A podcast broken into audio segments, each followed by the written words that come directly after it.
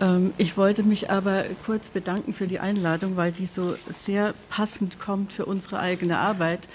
Und äh, natürlich ist das ZKM und äh, die ganze Arbeit hier am ZKM mit unserer Arbeit eng verbunden. Wir haben vor über 20 Jahren angefangen äh, und in Berlin das erste Forschungsinstitut Art plus Com damals äh, genannt, gegründet für Kunst, also für transdisziplinäres Arbeiten, nämlich Kunst und Informatik.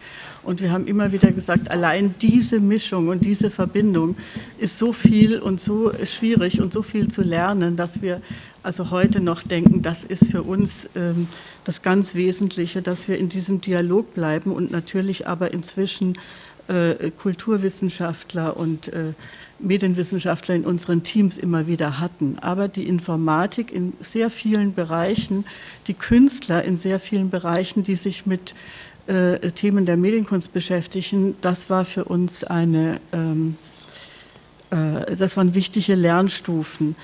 Ähm, wir sind im Moment dabei, an, einen Antrag zu formulieren und deshalb bin ich auch so froh über diese Veranstaltung des KIT, äh, dass die, der, äh, der, Arbeitstitel wird sein Wissenskünste. Es kam dazu gerade ein Buch heraus äh, von der Sigrid Weigel in Berlin. Die Veranstaltung dazu ist schon Jahre zurück.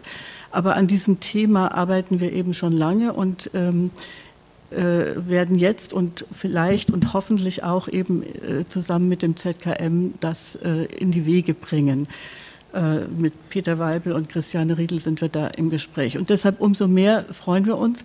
Ich sagte jetzt, dass äh, Wolfgang diesen Vortrag hält, weil wenn wir, wir zu beide sprechen, dann wird, ähm, äh, werden wir die Zeit nie einhalten können. Und er, äh, ich bin viel mehr mit dem Antrag befasst und er äh, hat den Vortrag viel genauer vorbereitet und deshalb übergebe ich jetzt einfach. Aber danke nochmal für diese tolle Einladung. Ja, guten Morgen.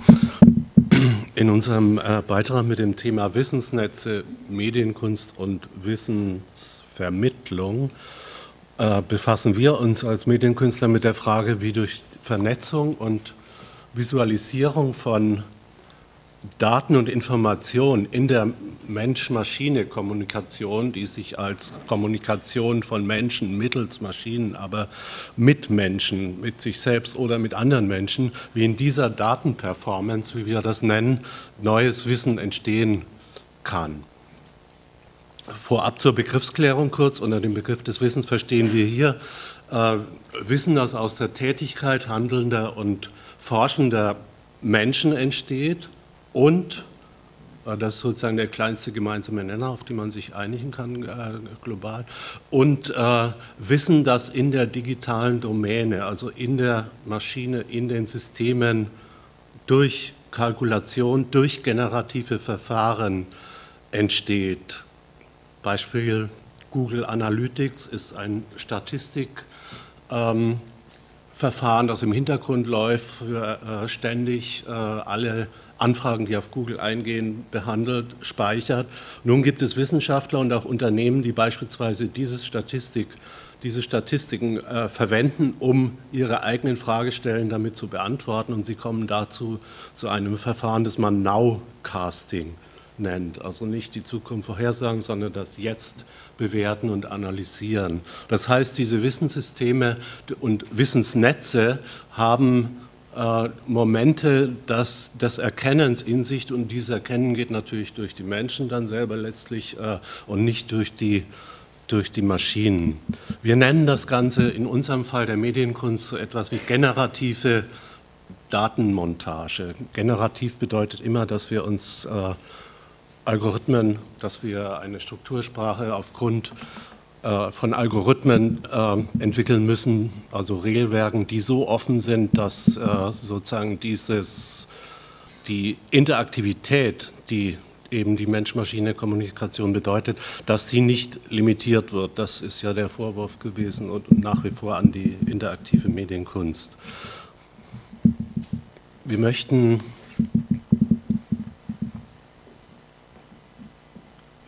ähm, verschiedene Beispiele aus unseren eigenen Arbeiten vorstellen, um das zu demonstrieren. Wissensrepräsentationen, das äh, könnte man äh, unser, unser Haupt Thema nennen. Wir reden hier nicht vom Speichern, wir reden hier nicht vom, äh, vom, vom strukturellen Aufbau von Wissensnetzen, sondern von dem, das dem Benutzer dieser Systeme gegenübertritt, von dem sozusagen von der Ästhetik der Netze. Im Folgenden äh, möchten wir drei unterschiedliche Modelle vorstellen oder Anwendungen, Archiv, Karte und Gedächtnistheater. Unter dem ersten verstehen wir, äh, Archiv ist äh, eine Situation, in der Wissen von Menschen in Form von Vorträgen, Werkbeschreibungen, Texten, Bildern, Bewegbildern gesammelt, aufbereitet, gespeichert werden, archiviert werden zunächst. Dazu hat sich nicht nur in der Medienkunst in den letzten in der letzten Dekade ein, äh, eigen, eigen, haben sich eigene Forschungsgebiete entwickelt. Man bedenke nur die an Themen wie ähm, die die ähm, Notation, Indizierung von Daten behandeln. Wir stellen fest, aus unserer Sicht äh, sind das alle alles sehr technische Ansätze, die eigentlich das, äh, das sozusagen die Emotionalität ähm, die Wissen haben kann, äh, völlig vernachlässigen, äh, die dahin führen, dass es Archive gibt, die nur noch Metadaten zeigen und das entspricht der Situation. Ich gehe in den, in den Lebensmittelladen, kaufe mehr Zucker und kaufe aber nur die Packung Metadaten. Zweite, zweite, äh, zweite Art von Beispielen, die wir vorstellen, ähm, Werkzeuge, die es möglich machen, Daten eines digitalen Archivs zu strukturieren und in ihrer Bedeutung nach als semantische Wissenskarte beispielsweise äh, dem Benutzer als ein Interface zur Verfügung stellen.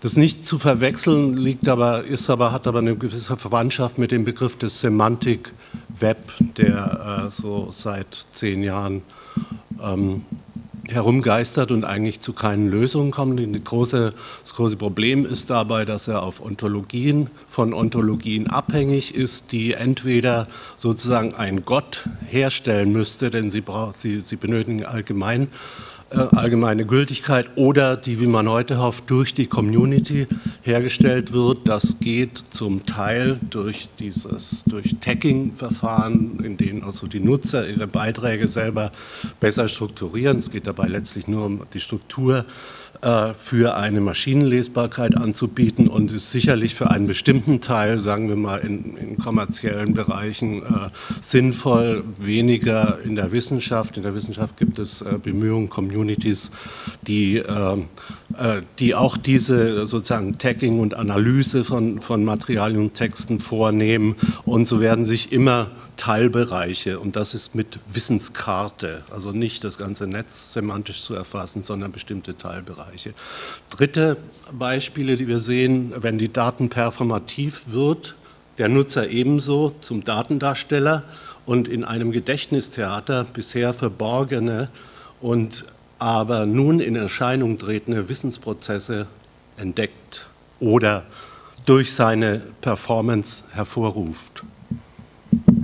Das erste Beispiel zeigt, diese Karte zeigt die, äh, den Aufbau von Netzspannung.org, ein äh, Wissensnetz für Medienkunst, das wir 1988 begonnen haben. Aufgrund der rasanten Entwicklung von Hardware und Software mussten wir plötzlich feststellen, dass Medienkunstwerke sehr schnell nicht mehr ausgestellt werden können, die Technik, weil die Technik sich radikal verändert hat. Und äh, so war die Fragestellung, wie können wir also durch Archive ein kulturelles Gedächtnis dieser neuen Kunstform bieten und virtuelle Ausstellungsformen schaffen und Dokumentationsformen für diese Projekte her, äh, schaffen. Diese Karte zeigt die Medienkunst-Community eben 1988, die mit 10, 1998, die, mit, die wir mit zehn Thesen in Form von Fragestellungen äh, befragt haben in, über eine E-Mail-Umfrage und die sozusagen die Ur-Community dieses äh, Wissensnetzwerks Netzspannung.org äh, bildet war ein Projekt, das schließlich dann nach dieser Idee, die wir formuliert haben, man müsse diese Prozesse, die hier in, den, in diesen Bereichen ausgehen von neuen Studiengängen wie Medienkunst, Mediengestaltung, Medieninformatik, äh, beobachten, denn selbst das BMBF, das diese Studiengänge fördert, hat keinerlei Übersicht, was denn dort passiert. Äh, für uns war das äh, nicht als Kontrollfunktion, sondern äh, mit der die Absicht der Beginn einer Art Enzyklopädie dieser transdisziplinären ähm, Ebene von Kunst, Gestaltung, Technologie ähm, mit zu äh, verfolgen. Und äh, dieses, äh, so wie wir es damals nannten, Competence Center for Digital Culture, wurde als BMBF-Förderprojekt über fünf Jahre gefördert und resultierte in dieser Medienplattform Netzspannung.org. Wir sehen hier dann zehn Jahre später, 2008, wie Netzspannung.org lebt bereits, wie sich dieses Netzwerk ausgehend von Deutschland sozusagen in seiner Wirkung auf die äh, äh weltweit verteilt hat. Die Karte zeigt die Herkunft der Nutzer, 150.000 monatliche Nutzer, etwa 6.000 am Tag. Das ist vielleicht so, sind so viele äh, Menschen, wie etwa die UDK Berlin als Kunsthochschule Studenten hat täglich.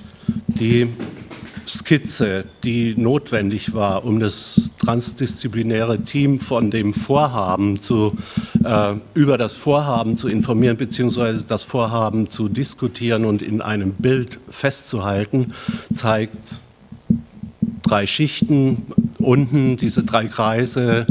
Ähm, es ist so eine, eine technische Aufteilung, eine Aufteilung, die technisch ermöglichen soll, dass Form und Inhalt getrennt werden soll, denn wir ahnten schon damals, dass man äh, sozusagen diese Darstellungen, also die Wissensrepräsentation als ein eigenes Thema herausarbeiten äh, äh, muss, denn bei wachsenden Datenbeständen bekommt man das Suchproblem, und zwar eigentlich die, unsere Zielstellung, so etwas wie Findemaschinen zu entwickeln. Die Skizze zeigt auch alle, im Grunde alle äh, Charakteristiken von, äh, von Web 2.0, das damals so überhaupt noch nicht als Begriff aufgetaucht war. Sie zeigt diese, man sehen, wir sehen hier Menschen, die, die Informationen hineingeben in dieses System äh, und Menschen, die, wir, die, die, sie herausholen. Wir sehen über symbolische Satellitenverbindungen die, die, äh, den Wunsch nach der Übertragung von, von äh, Daten, beispielsweise hier äh, Bühnenvorstellungen etwa, die an Orten stattfinden, wo es eben keine Vernetzung gibt, aber dennoch auf dieser Plattform sozusagen zusammenfinden äh, sollten. Die Homepage zeigt die ähm, klassischen, die, ganz klassisch eigentlich die Bereiche der Netzspannung Org. Inhalte werden nicht nur im Redaktionsteam erstellt, sondern auch die Einbeziehung der Nutzer wurde hier äh, zum ersten Mal realisiert, durch, insofern äh, durch Partnerschaften für Telelectures, also vor YouTube, es war eigentlich so eine Art YouTube-Kanal, Lehr- und Lernmodule für Medienkunst äh, in Zusammenarbeit mit Forschungsprojekten, die an Hochschulen äh, zum Thema medienkulturelle Bildung beispielsweise geforscht haben, wurden aufgenommen, zusammengetragen, Projekte, die es längst in den, in den Netzen, in ihren eigenen Netzen nicht mehr gibt, denn diese Informationen haben sehr schnelle äh, Verfallszeiten.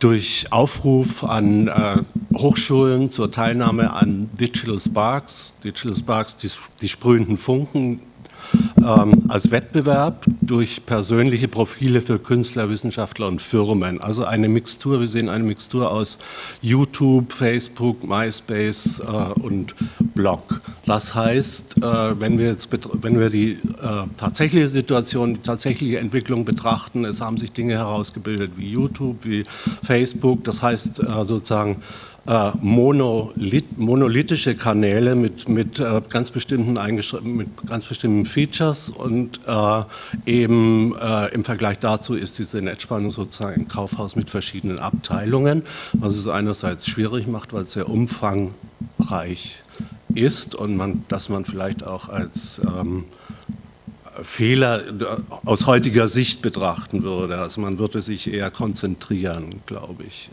Oder man braucht ein sehr großes Team, man muss eigentlich ein Verlag sein. Das wurde bei dieser Förderung dieser Netzwerkprojekte zu diesem Zeitpunkt überhaupt nicht bedacht, was passiert nach der Förderung. Das Netz lebt nicht von alleine, sondern muss gepflegt werden. Zum Glück ist diese Netzspannung jetzt am ZKM, denn bei Fraunhofer hätten wir die Server nicht mehr betreiben können. Es sind dann rein technische und aber auch natürlich personelle Fragen. Wir, möchte hier an der Stelle ein aha, Server nicht gefunden. Mhm. Es gibt ein Video dazu, aber das müssen wir jetzt leider überspringen. Warum, weiß ich im Moment nicht. Wir gehen mal einfach weiter. Ja? Ja. Nee, ähm, ja. Kannst ja nochmal probieren.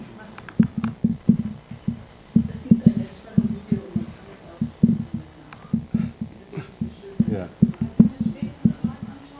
ja, ja, ja, bevor wir jetzt suchen. Wir kommen jetzt zu dem zweiten Beispiel der, der sogenannten semantischen Wissenskarte, denn sehr schnell wurde klar, dass im schnell wachsenden Archiv das Suchen und Finden äh, immer wichtiger wird. Grundsätzlich existieren da zwei Arten des möglichen Zugangs zu, zu den äh, elektronisch gespeicherten Daten. Scharfes Suchen und unscharfes Stöbern. Das Suchen setzt voraus, dass die Nutzerinnen wissen, was sie suchen, dass sie Interesse formulieren und gegebenenfalls präzisieren oder ausweiten können.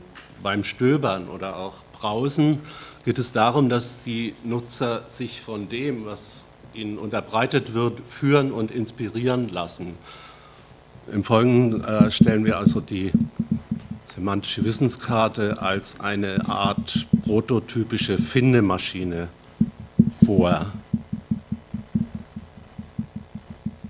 Nämlich äh, nicht mehr wie die Homepage vorher als eine strukturiert, mit Menüs strukturierte ähm, Oberfläche, etwa mit Listen, wo ich suchen kann, welche Objekte, welche Informationen ich haben will. Denn, wie gesagt, ich muss ja wissen eigentlich, was ich suchen will. Und es, es, es, es fällt schwer, äh, Namen und Themen von Projekten, die man nun wirklich nicht kennen kann und die nur die Experten kennen, äh, sozusagen als Grundlage für eine Suche und für ein äh, sich bewegen in diesem Netzwerk äh, zu haben. Die Semantic Map ist zudem. Also die Listen waren vorher die, die Ausgangspunkte der Suche.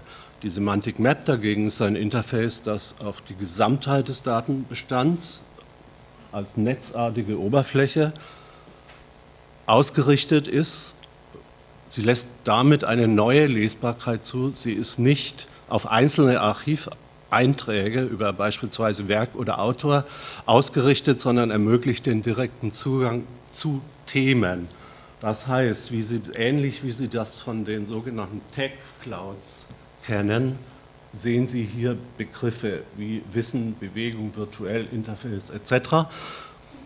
Das, äh, das Herstellen dieser Karte beruht auf der maschinellen Textanalyse, quantitative Textanalyse. Das ist ein äh, Verfahren der künstlichen Intelligenz der ersten Stunde.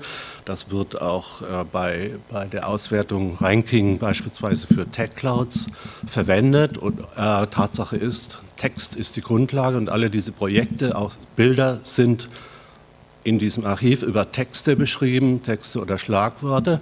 Und es entsteht so etwas ähm, eigentlich wie eine Art äh, Schlagwortkatalog durch diese Textauswertung und durch ein neuronales Netz werden die Schlagworte in Abgleich mit Schlagworten, die zu diesen Dokumenten, die von Menschen, von dem, von dem Redaktionsteam gegeben wurden, wird, das, wird ein neuronales Netz trainiert, das sogenannte Labels generiert, eben die Begriffe, die wir hier groß stehen sehen, Wissen, Bewegung, virtuell Interface.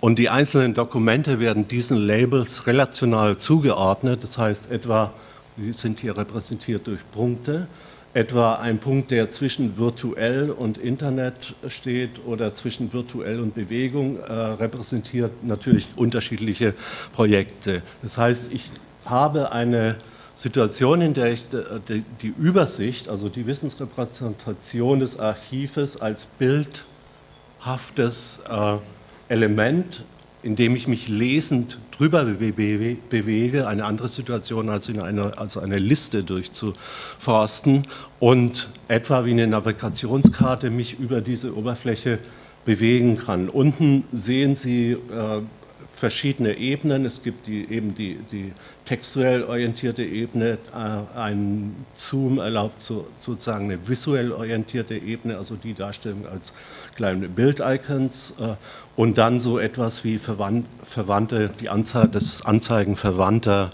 Projekte. Das heißt, man bewegt sich über diese Oberfläche des Archivs ähm, wie auf einer Landkarte, besucht die Orte und äh, besucht und äh, kann sozusagen sich äh, durch Differenzbildung, äh, Wissen geschieht hier, die, das, äh, die Wissenserschließung geschieht hier durch Differenzbildung, beispielsweise durch das Anzeigen ähnlicher Projekte.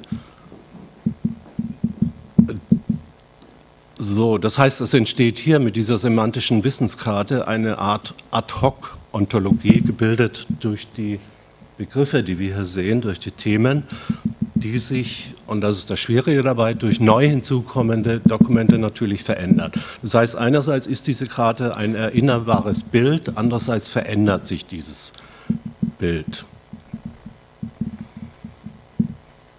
Die Semantic Map ist also ein, ein Interface, das Überblick, Kontext und Detail aufzeigt es organisiert die Daten in thematischen Clustern. Zum Teil haben wir diese Strukturierung des, des heterogenen Materials als Hilfsunterstützung durch diese semantische Wissenskarte äh, vorgenommen und natürlich gleichzeitig tausend Dokumente äh, äh, natürlich durchgelesen. Und uns ging es um äh, zu untersuchen, wie diese Trainingsverfahren aussehen, äh, was dabei äh, sozusagen an menschlichem Wissen neu ähm,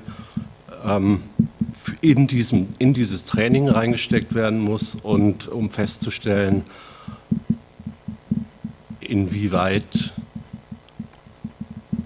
das neuronale Netz sozusagen, ja, wir haben das eigentlich beim, beim äh, Lernen beobachtet.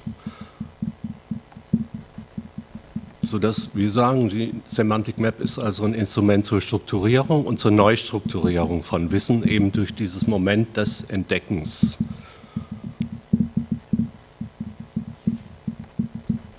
Die, ähm,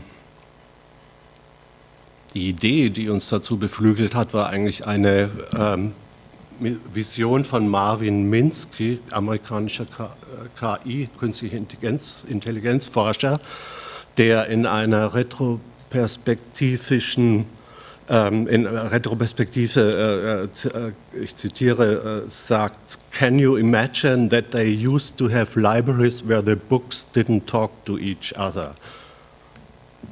Das war, die, das war die Idee für diese Semantic Map, die unserer Meinung nach als ein äh, Interface für solche Wissensnetze und Wissenssammlungen notwendig ist. Der Physiker Theodor Hensch zählt die Semantic Map, Map zu seiner Publikation 100 Produkte der Zukunft zu den wegweisenden Ideen, die unser Leben verändern werden.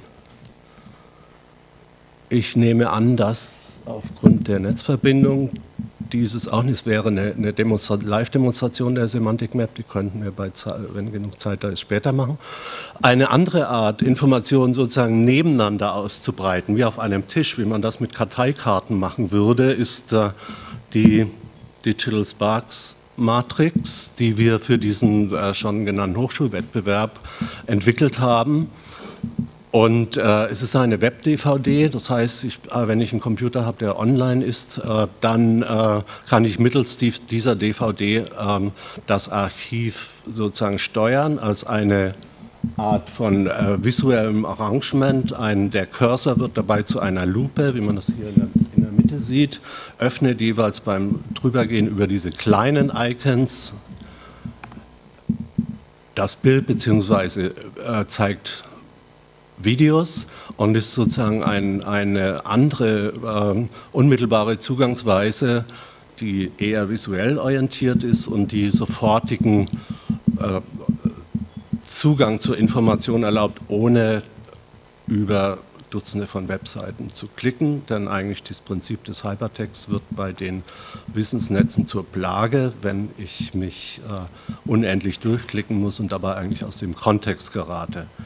Also diese beiden Möglichkeiten erschließen sich durchs Browsen über die Bildoberfläche in Verbindung mit einer, mit einer äh, Suche, die hier Sinn macht, denn das ist für eine, ein Interface für eine bestimmte Community, für die Studenten, die jeweils über acht Jahre an diesen Wettbewerben teilgenommen haben und die äh, sich einerseits natürlich äh, über die als Autor Titel mit Titeln, Hochschulen, Schlagworten, die damit etwas anfangen können. Für die macht diese Suche sinnvoll und äh, die grafische Oberfläche ist zum Entdecken da und zum, zum schnellen Einstieg. Noch zum Thema Wissensnetze. Das, äh, das Prinzip des Wettbewerbs bricht eigentlich das hierarchische Prinzip von Einreicher und Jury, denn der Wettbewerb beruht auf Mentorprinzip. Einreicher brauchen das äh, Coaching sozusagen des Lehrenden. Gleichzeitig geben diese Lehrenden Informationen über ihre Lehrkonzepte, über ihre Studiengänge. Wir haben immer sozusagen den, den, äh, den Rahmen der Medienstudien hier und äh, Ausbildungsstätten, sodass eine äh, neben der äh, Information über Projekte auch eine Information über die und Verortung von Lehrkonzepten und Ausbildungsstätten entsteht. Äh, darüber hinaus ist die Community die Online-Jury, die hundertköpfige Online-Jury, die in Peer-Reviews die Gewinner ermittelt und die einzelnen Gutachten erhalten konstruktive Kritik zu den Beiträgen, zu ihren Beiträgen, die für ihre, für die Einreicher auch über den Wettbewerb hinaus nützlich sind. Das heißt, hier ist so, ein, so eine Art, äh, hier kommt ein Feedback an denjenigen, der etwas einreicht, von jemand, der etwas Qualifiziertes dazu sagen kann. Das ist zum Teil öffentlich und zum Teil nicht öffentlich. Das so dass ich äh, sozusagen, die, wenn ich das nicht will, die Kritik an meiner Arbeit, dann kann ich die eben nicht öffentlich machen. So, in, in diesem Fall entstand ein Wissensnetz über die Situation der Medienstudiengänge in den ähm, deutschsprachigen europäischen Ländern und hat für, wird von Lehrenden oft und gerne als ähm, Material für die eigene Lehre benutzt. Äh, ein anderes Interface, äh, das auch wie vorher die semantische Wissenskarte die Inhalte des Archivs von Netzspannung zeigt, ist der Medienfluss. Dem, diesem Interface liegt die Metapher des Gedankenflusses zugrunde. Ein generativer Bildmechanismus transformiert hier das passive Archiv in zwei parallele und interaktive Informationsströme, nämlich oben Bilder und, und Worte Autorentitel, Schlagworte. Das ist die einzige Möglichkeit, um dieses äh, Archiv visuell auf einen Blick zu sehen.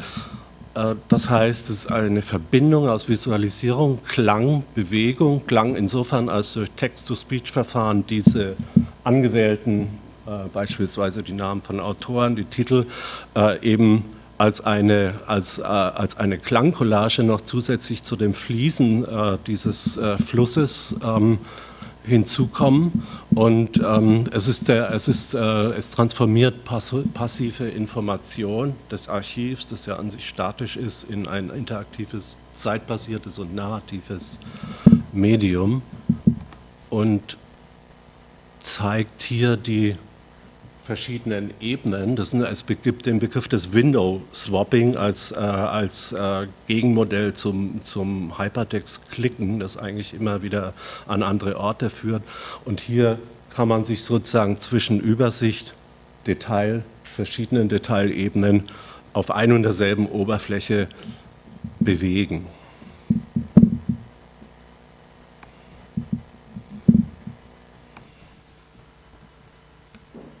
Die Situation im Raum wird natürlich bestimmt durch den Fluss der Worte und Bilder, ihre Raumtiefe und die akustische Sphäre. Und so entsteht ein, äh, etwas, das wir orchestrierter Informationsraum nennen. Das Bildmotiv des Flusses verkörpert das Flow-Erleben, äh, ein Begriff, unter dem der Psychologe Michael